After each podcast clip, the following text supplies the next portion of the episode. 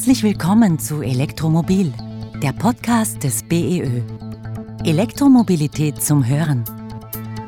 Also am Anfang war es ein bisschen schräg, weil ähm, es ist einfach natürlich eine Umstellung, wenn man in so einem Auto sitzt. Es gibt viel weniger Knöpfe, würde ich sagen, Hebel. Also es war ungewohnt, dass man kein Kupplungspedal hat. Und am Anfang hat es auch wirklich Kuriositäten gegeben, die passiert sind, also die total witzig waren. Es ist unglaublich, wie man was das für eine Vordynamik hat und die Kraftentfaltung von so einem Elektroauto und wann der Fahrer eines großen bayerischen Herstellers mit aufpickte Spoiler nur mehr, wenn du den im Rückspiegel siehst, ist es Gaude. Mein Name ist Stefan Tesch, ich bin Journalist und heute bin ich zu Gast bei der Linz AG und erfahre von Experten und Nutzern von E-Autos einiges über das private Laden in einer Wohnhausanlage in Linz. Ich bin heute in Linz und spreche mit Experten und Bewohnern über ihre Erkenntnisse und Erfahrungen. Einer dieser Experten ist Gerald Meyerhofer von der Linz AG. Herr Meyerhofer, wir sprechen heute über das Laden zu Hause in einer großen Wohnhausanlage. Doch bevor wir loslegen, machen wir noch einen kurzen Wordrap. Ein guter Tag beginnt bei mir mit Kaffee oder Tee? Kaffee eindeutig. Als Kind wollte ich was werden? Elektriker. An meinem Beruf gefällt mir? Die viele Abwechslung, äh, die ich in meinem Betätigungsfeld habe. Mein persönlicher Beitrag zur Mobilitätswende ist es? Ich fahre selbst seit vier Jahren ein E-Auto. Wer auf ein E-Auto umsteigen will, dem rate ich? Es sofort zu tun. Schuko-Stecker oder Wallbox? Eindeutig die Wallbox. Schuko-Stecker ist nur ein Reserverad.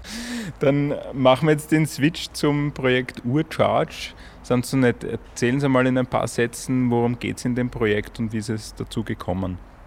In dem Projekt Urcharge wollten wir feststellen, wenn die E-Mobilität sich so entwickelt, wie es äh, erzählt wird, wie es geplant ist, wie es notwendig ist, um die Klimaziele in Österreich zu erreichen, ähm, da ist die Idee aufgetaucht, äh, machen wir einen Feldversuch, einen kleinen, um hier Erkenntnisse zu sammeln. Und im Projekt Urcharge haben wir dann letztendlich ein Wohnhaus gefunden mit 106 äh, Wohnparteien, wobei sich dann letztendlich 51 äh, Haushalte dazu entschlossen haben, am Projekt teilzunehmen. Was waren denn da so die Vorbehalte der Bewohner oder was sind da für Stimmen dagegen gekommen? Na, natürlich die Klassiker, ich weiß nicht, ob das Auto für mich passt und äh, sehr spannend war das, was mache ich natürlich äh, mit dem anderen Auto in der Zwischenzeit.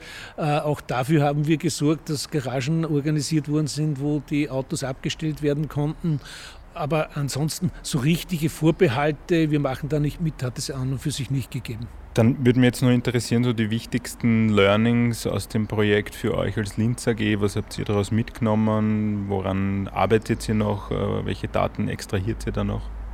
Na, wir haben sehr viele Punkte mitgenommen und viele Punkte bestätigt bekommen. Vor allem äh, einerseits, wann wird angesteckt, wie oft wird angesteckt äh, das Fahrzeug und vor allem können äh, 50 Autos nebeneinander, wie wirkt sich das auf, auf das Netz aus, wie, wie hoch ist die Belastung, ist hier ein großer Netzausbau in Linz vorzusehen in den nächsten 10, 15 Jahren. Äh, da haben wir sehr viel Learnings äh, erfahren. Was waren denn die Erkenntnisse hinsichtlich Nutzerverhalten bei Urcharge. Ich habe äh, einen Satz gelesen, dass äh, manche zu Beginn jeden Tag angesteckt haben, dann mit der Zeit haben sie gemerkt, okay, man muss nicht jeden Tag anstecken. Ja, das war eine, eine sehr spannende Geschichte. Vor allem hier ist es äh, äh, verdichtet aufgetreten. Hier haben wir einfach 50 Leute, sind neu auf die E-Mobilität gekommen. Normalerweise verhält sich in einem Haus ja so, dass jedes Jahr oder alle Zeitraum kommt ein neuer dazu und dadurch sind viele Effekte verschoben. Verstärkt haben wir natürlich gemerkt, am Anfang sind die Leute nervös, es ist was Ungewohntes, aber letztendlich haben wir immer wieder die Rückmeldung erhalten, es ist so einfach und es ist nur, man muss ein bisschen anders äh, oder man muss mitdenken, ein bisschen anders agieren, aber letztendlich ist E-Mobilität äh, sehr einfach und unkompliziert. Super. Und jetzt machen wir eine Runde im E-Auto. Ja.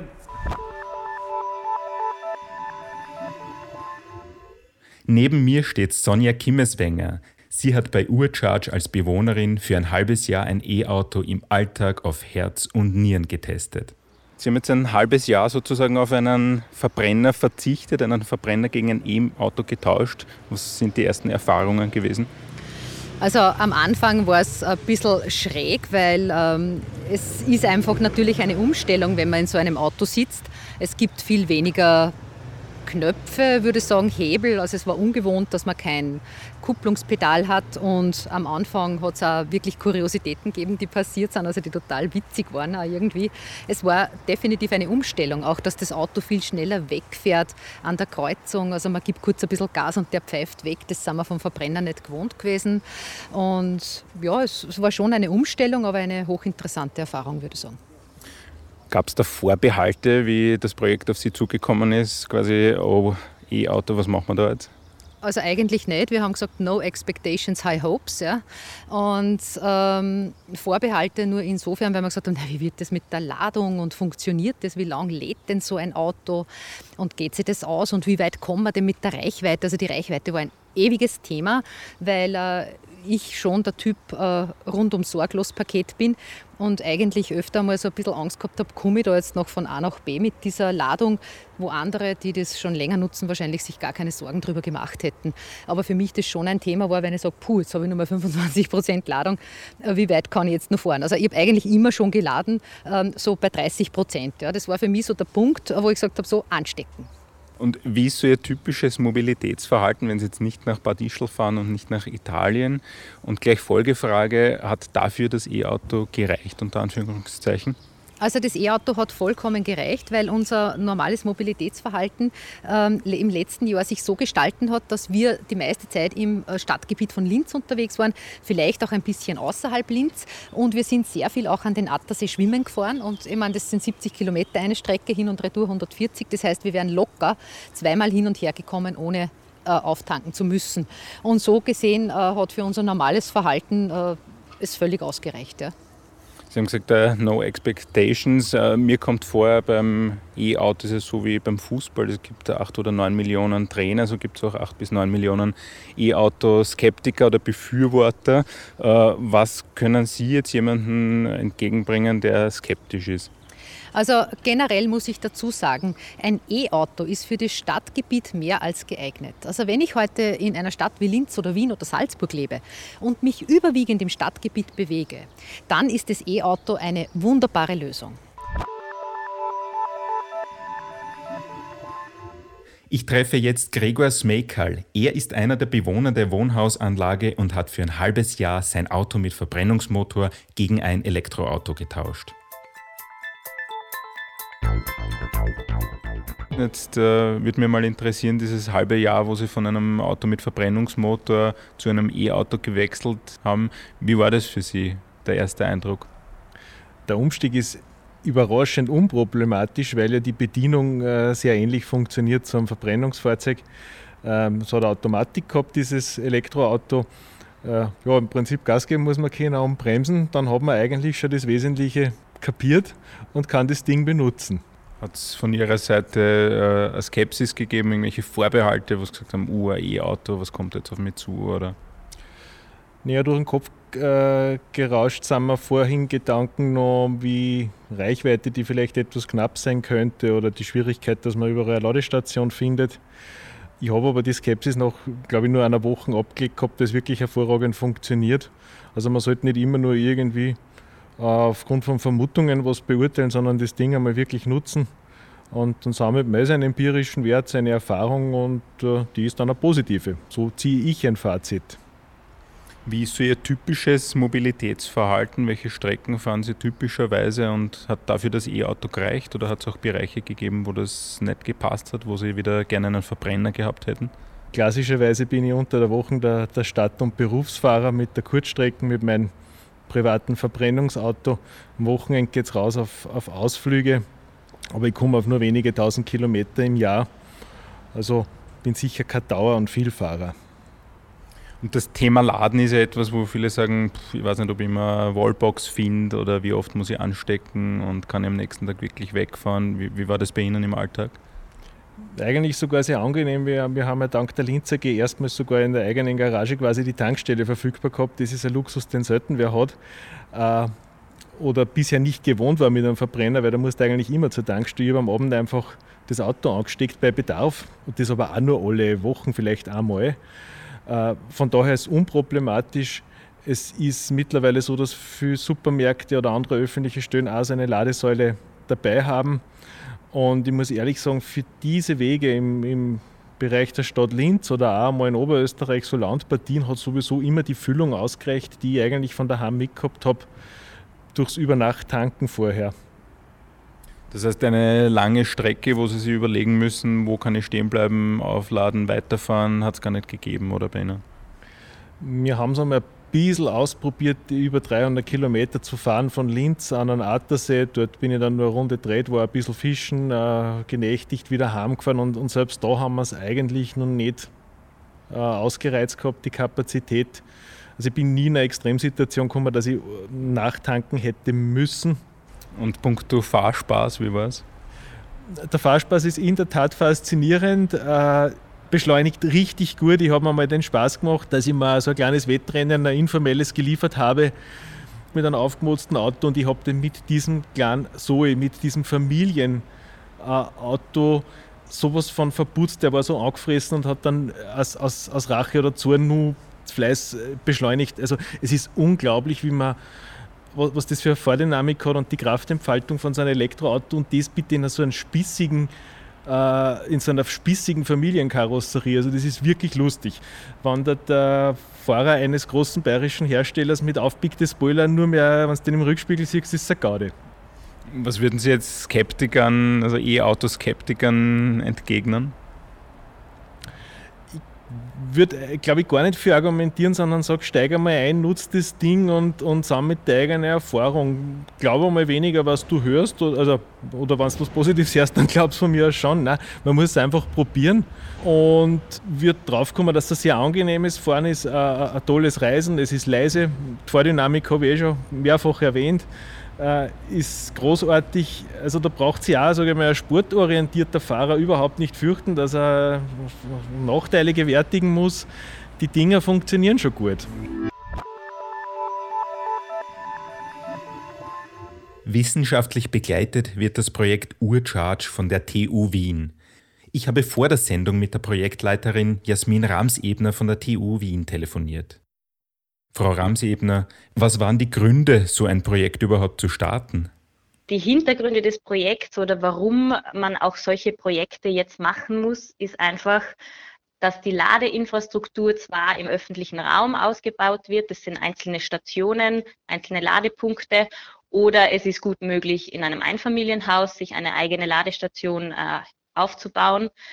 Allerdings im dicht besiedelten Gebiet und gerade im, im Wohnbau äh, mit Mietwohnungen und mit vielen Garagenparkplätzen fehlen noch Lösungen und da fehlt auch bisher ein großflächiges, äh, zentrales Lastmanagement, damit, wenn jetzt sehr viele E-Autos gleichzeitig in dieser einen Garage anstecken, eben nicht das Netz zusammenbricht. Ähm, und diese Lösung äh, wurde in diesem Projekt auch entwickelt. Und da geht es sowohl um die technische Weiterentwicklung, ähm, da müssen einfach die Software-Algorithmen weiterentwickelt werden, damit bis zu über 150 Ladepunkte auch gleichzeitig koordiniert werden können. Ähm, zudem auch die Analyse der Kundenperspektive. Wir wollten im Projekt hören, was sind die Anforderungen der User, wie kann die Akzeptanz der E-Mobilität auch gesteigert werden mit einer optimalen äh, Ladeinfrastruktur und parallel eben die Forschung im Modell, äh, wo wir dann noch tiefer reingehen können und wo es sich dann nicht nur auf, den, auf unseren Feldtest bezieht, der aber auch sehr umfassend war und sechs Monate lang angedauert hat. Wo gab es im Laufe des Projekts die größten Überraschungen für Sie? Ähm, ich bin zwar von der Forschungsseite, aber aus, aus der Praxisseite war sehr spannend, dass wir tatsächlich auch rechtliche Hemmnisse während dem Projekt ein bisschen zum Positiven äh, weiterentwickeln konnten, weil natürlich mit so einer Umsetzung, wo die Infrastruktur einmal aufgebaut wird, braucht man die ganzen Bewilligungen, Genehmigungen. Es hat sich herausgestellt, dass nicht alles schon schriftlich festgelegt ist oder es viele Unsicherheiten gibt, was jetzt das Laden äh, in Garagen betrifft. Und wir konnten da wirklich, oder speziell die Linz AG hat die Gespräche aufgenommen mit den verantwortlichen Behörden, dass man da zum Positiven das verändern konnte und den Weg quasi frei macht für solche Lösungen in Garagen. Ich spreche in dieser Podcast-Folge noch mit Robert Oberleitner von der Wohnbaugesellschaft Neue Heimat Oberösterreich und mit Christoph Knogler von der Firma Keber. Ganz einfach gefragt, welche, welchen Stellenwert hat denn E-Mobilität bei Ihnen als Wohnbaugesellschaft? Ja, die E-Mobilität hat für uns als Neue Heimat Oberösterreich einen ganz besonderen Stellenwert, weil wir wollen immer zukunftsorientiert sein bei unseren Wohnanlagen, die wir errichten. Und darum schauen wir auch, dass wir dementsprechend auch diese äh, Vorrichtungen, die notwendig sind, dieses Lastenmanagement, dieses intelligente Lastenmanagement bei allen neuen Wohnanlagen, bei allen Garagen einbauen. Das heißt, jedes neue Projekt hat automatisch eine Lastenmanagementanlage drinnen? Genau. Bei allen neuen Wohnanlagen, die wir errichten, bauen wir ein derartiges Lastenmanagementsystem ein. Und ich denke, dass wir der Vorreiter sind in der Branche. Was bedeutet denn das in der Konzeption, in der Planung, wenn man das bei jeder Anlage schon einfach mitdenken muss? Im Neubau ist das nicht das große Thema. Hier kann man das von vornherein konzipieren. Größeres Thema haben wir bei bestehenden Anlagen. Da gibt es bautechnische Hürden, da gibt es auch technische Hürden, aber da gibt es auch rechtliche Hürden. Und diese Hürden haben wir bei diesem Musterprojekt, beim Urcharge-Projekt, glaube ich, alle überwinden können. Da war eine sehr große Kooperationsbereitschaft auch von den Behörden da. Äh, was wir uns wirklich wünschen, und da ist wirklich die Politik gefordert, und das wäre ein, ein Riesenwunsch, dass es auch im Eigentumsbereich, bei den Wohnungseigentümern entsprechende neue gesetzliche Richtlinien gibt, damit wir diese Anlagen im Nachhinein besser einbauen können oder schneller einbauen können. Jetzt kommen wir konkret zum Projekt Urcharge. Was haben Sie denn äh, da für Erfahrungen gemacht? Was nehmen Sie aus dem Projekt mit? Das Urcharge-Projekt war für uns als neue Heimat ein ganz wichtiges äh, Projekt und darum haben wir auch sehr gerne teilgenommen. Äh, was wir mitnehmen, ist, dass wir wirklich tolle Partner gehabt haben, die da mitgemacht haben, wo wir sehr gut kooperiert haben. Dass die wissenschaftliche Begleitung war für uns auch sehr wichtig. Da haben wir sehr viel daraus gelernt, dass man mit den lokalen Behörden sehr gut kooperieren kann und hier rasch auch Lösungen findet. Aber dass halt gewisse Hürden auch im technischen Bereich da waren. Bei Bestandsobjekten sind die technischen Hürden gegeben, aber die haben wir alle überwinden können und ich glaube, es ist ein gelungenes Projekt und ich denke, es ist auch sehr gut angenommen worden von den Bewohnern, die dort mit den Autos gefahren sind und dementsprechend auch dort laden haben können. Beim Projekt Urcharge kommen spezielle Ladestationen, sogenannte Wallboxen der Firma Keber zum Einsatz. Mit über 250.000 verkauften Wallboxen zählt die Linzer Firma Keber zu einem der größten Hersteller für Ladelösungen für Elektrofahrzeuge in Europa. Hergestellt werden diese Wallboxen in Linz. Ich spreche mit Christoph Knogler. Er ist CEO der Sparte Keber Energy Automation.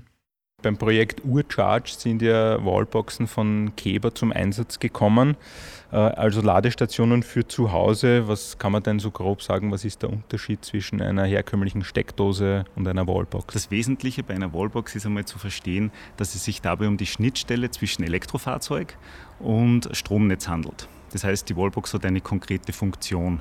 Warum heißt es Wallbox? Äh, es heißt Wallbox, weil es zumeist an der Wand montiert wird, aber unsere Wallboxen sind genauso für den Einsatz auch im Freien geeignet. Da stehen sie dann zumeist, zumeist auf Standfüßen. Ähm, eine Wallbox hat typischerweise eine Typ 2 Einbaubuchse oder ein Typ 2 Kabel. Äh, beides ist äh, möglich, je nach Anwendungsgebiet und kann mit bis zu 22 kW betrieben werden. Für Plug-in-Hybride geht aber auch ein, ein Betrieb mit 3,7 Kilowatt. Reguläre Steckdosen sind auf so eine Dauerbelastung, auf so einen Dauerbetrieb nicht ausgelegt. Es kann zu Materialermüdung kommen und im schlimmsten Fall zu Hitzebildung und sogar zu Brandgefahr. Darf ich noch da kurz einhaken, die Wallboxen, die bei Urcharge zum Einsatz gekommen sind, was haben die für einen Funktionsumfang gehabt hinsichtlich Laden, Lastenmanagement, Abrechnung? Das Produkt, das wir heute dazu im Einsatz haben, ist unsere sogenannte X-Serie, die man mit bis zu 15 weiteren Wallboxen im Lastmanagementverbund heute schon betreiben kann. Für das Projekt Urcharge sind wir einen Schritt weiter gegangen.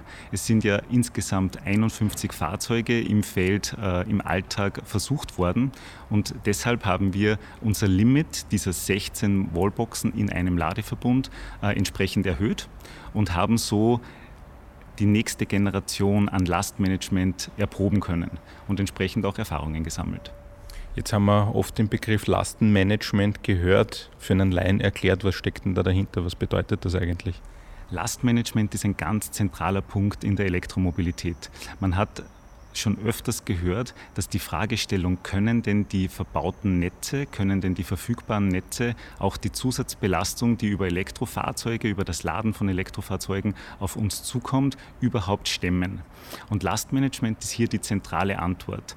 Wenn man davon ausgeht, dass ein Fahrzeug länger als eine kurze Verweildauer an einem Parkplatz hat, dann steht somit ein gewisser Zeitraum zur Verfügung, die Batterie zu laden. Ein intelligentes, dynamisches Lastmanagement führt in diesem Zusammenhang dazu, dass die verfügbare Netzanschlussleistung ideal auf die verschiedenen Fahrzeuge je nach deren aktuellen Bedarf verteilt wird. Was ist das Wichtige dabei für den Nutzer? Der Nutzer möchte einfach ein aufgeladenes Fahrzeug haben, wenn er denn das dann auch wieder braucht. Und über möglichst kluge und intelligente Algorithmen erkennt, wie der Bedarf aussieht und somit dann den Ladevorgang entsprechend steuert. Das heißt, Lastenmanagement funktioniert immer auf eine ganze Wohnhausanlage, auf ein Projekt gesehen und es äh, funktioniert so, dass die äh, Wallboxen miteinander kommunizieren, oder? Genau, Lastmanagement hat dann Sinn, wenn es um einen Verbund an Wallboxen, äh, wenn es sich um einen Verbund an Wallboxen handelt. Das heißt, im Einfamilienhaus ist das nicht äh, notwendig. Im Mehrparteienhaus stellen wir aktuell Lastmanagement-Verbünde von bis zu 16 Wallboxen bereits zur Verfügung. Das hat sich in den letzten Jahren auch sehr gut bewährt. Und jetzt, wo die Elektromobilität laufend in der Mitte der Gesellschaft ankommt, sind natürlich größere Systeme relevant. Und da sind wir gerade dabei. Und Urcharge hat hier einen wesentlichen Beitrag geleistet, die entsprechende Anzahl an Wallboxen in einem Verbund zu erhöhen. Das waren viele Stimmen rund um das Projekt Urcharge, eines der aktuell größten und umfangreichsten Forschungsprojekte zum Thema E-Mobilität. In der nächsten Folge unseres BEÖ-Podcasts Elektromobil dreht sich alles um das Laden unterwegs und Österreichs größtem Ladenetz aus 100% Ökostrom. Abonnieren Sie Elektromobil, den Podcast des BEÖ. Bitte empfehlen Sie uns weiter, schicken Sie uns Themen, die Sie interessieren. Wir freuen uns auf Ihr Feedback. Wichtige Informationen, Statistiken, Tipps zum Laden und vieles mehr finden Sie auf der Website des BEÖ unter beoe.at. Elektromobil, der Podcast des BEÖ. Elektromobilität zum Hören.